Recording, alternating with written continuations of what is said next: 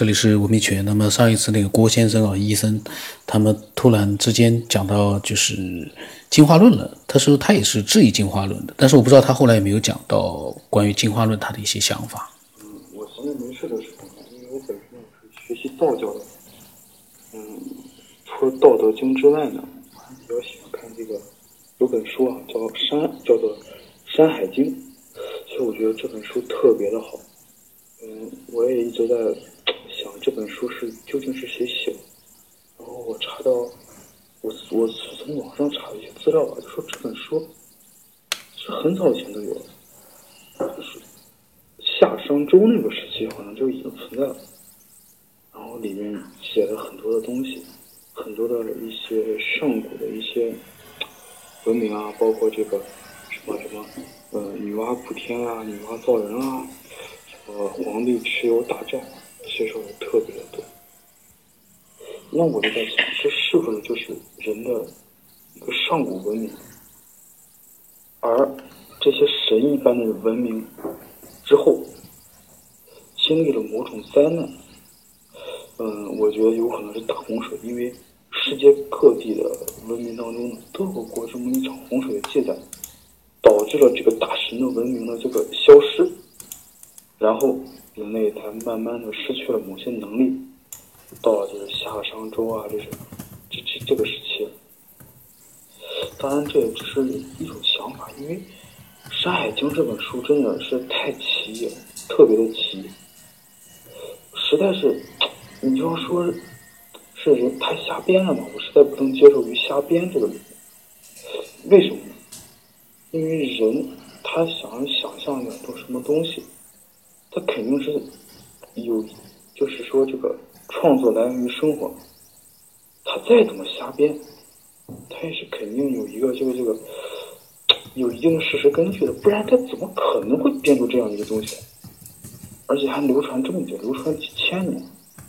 其实我发现，自打这个书有了之后，这个很多的古人他都是一直在解释这个书，所以说有很多的书都是说。什么什么注释，什么什么注，他都是在解释这些古书，而并非是在继续的、继续的钻研。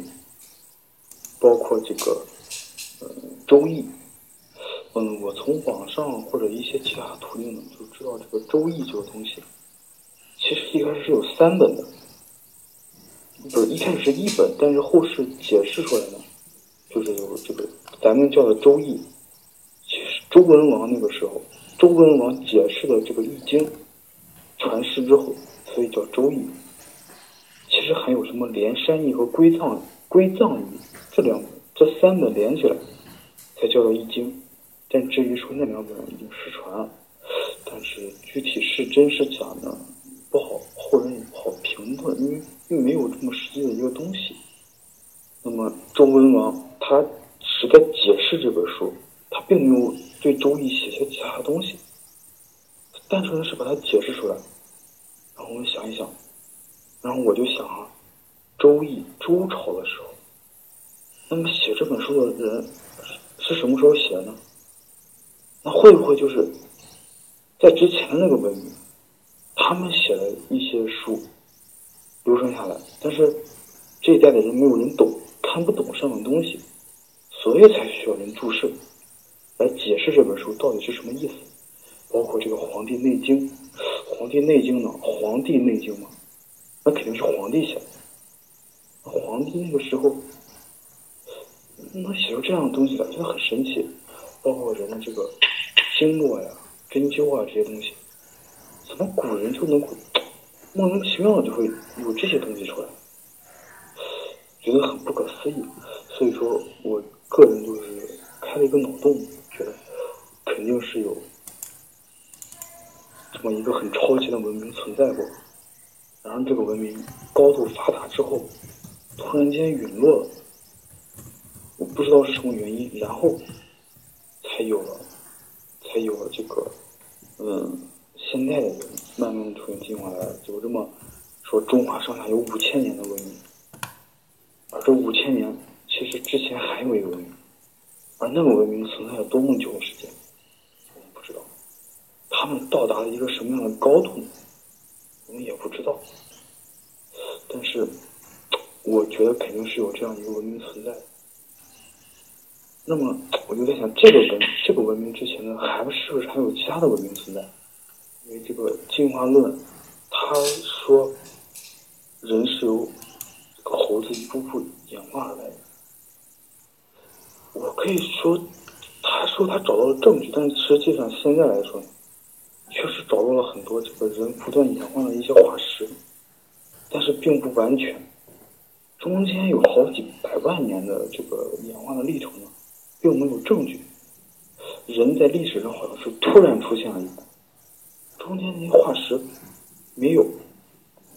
然后呢，我就是查了一下化石的形成，我知道化石的形成是特别的困难，它需要特别极端的条件才能形成化石。那也有，那也有可能，那些文明根本就没有形成化石，或者说形成了，我们现在还没有发现。那么究竟以后会不会发现？不知道，不一定的事情。也许以后会发现，但也可能永远都发现不了。嗯，我个人呢也是有一些他方面的经历，尤其是我为什么想道教，其实我是。可以说是有一个师傅，而这个我跟这个师傅的相遇呢，是一个，也是一个挺有缘分的，是在火车上偶然遇到这样一个一个，我现在的一个曾经的或者曾经的一个师傅吧。然后他这个人很神奇，他很神奇，他有一种能力，到现在为止我也不可能像他那样。虽然说我叫他一个师傅，但是他。只是教了我一点皮毛的东西，说他，他好像能看到灵魂一样，不，并不是灵魂，而是怎么说，鬼魂，也不是太恰当。我跟他第一次见面的时候，当时下了火车。那么他呢，讲到了关于提到了一些关于进化论的一些内容。那么他对进化论的质疑呢？呃，讲的并不多，可是呢，如果说你想到，他是一个医生，他对人体的比我们普通人要了解的多很多很多。他如果说对，呃，人类的进化他有质疑的话呢，这个就是跟我们来讲，可能他的思考可能比我们更加的，就是说，呃，更加的怎么怎么说呢？我们质疑进化论，其实我们对人体并不是说了解的很透彻。上学的时候讲到了一些人体的一些东西，那很片很简单的一些内容。但是从医生的角度来说，他可能比如说经历过各种各样的人体解剖啊，或者做过一些医学实验啊，他对人体的了解那么深入的话，他怀疑进化论的真实这样一个正确性的话，我就觉得可能比普通人可能就更有嗯。更让人觉得疑惑了。你看，连医生他都有点，他他不是呃唯一的一个怀疑进化论的，很多很多人他们也都呃质疑进化论。但是呢，现在呢，因为大家也都没有办法找到那个起源，所以说呢，大家也说不清楚了。进化论也只是其中的一个分支，解释人类起源的一个分支的一个呃猜想而已。那么有各种各样的分支，但是真正的答案呢，其实呃。所有的人都明白一点，现在还不知道。那么他呢？后来呢？又谈到了他的那个师傅，师傅呢教了他一些皮毛的东西。但是那个他最后提到了他师傅可以看到鬼魂，这点呢是很神奇的。我想，呃，专门再录一期吧。因为一期里面如果说非常乱、很混乱的话呢，其实其实呢，有的时候你如果。再去找这样的一个内容的话，可能就比较难找。我一般来说都会把它，呃，尽量把相同的一个话题的内容放在一期节目里面，不要里面太混乱，混乱到呃题目里面都展示不出来，那样的话就不好。那如果说你有你的想法的话呢，也可以呃和这个郭先生一样啊，把它嗯自由的分享过来。你添加了我的微信之后呢，你就自由的分享，二十四小时你随时什么时候想到都可以分享，因为我不会二十四小时都去看的，我可能会在录音的时候呢，呃，去听的时候，呃，把它录出来。像这个郭先生他这个录音，我估计我不知道他自己是不是很很不很一直是不是没听到他，呃，呃，因为是一个月之前发给我的，我刚刚呢把它录出来。那下来如果说呃有什么样的一个新的想法呢？比如说进化论，我可能就会去问问他，还有什么更深入的一些呃个人的看法。因为我想从医生的角度来说，完全可以嗯从医生的这样的一个视角去谈一谈。更深入的去谈一谈关于进化论它的质疑和人体之间的一个关系，否则的话呢，这个太简单的只是提出了一些疑问，我就觉得，呃，体现不出他医生的这样一个职业，相对我们普通来说，对进化论这样一个话题的他的一个优越的一个一个性在优越性在里面。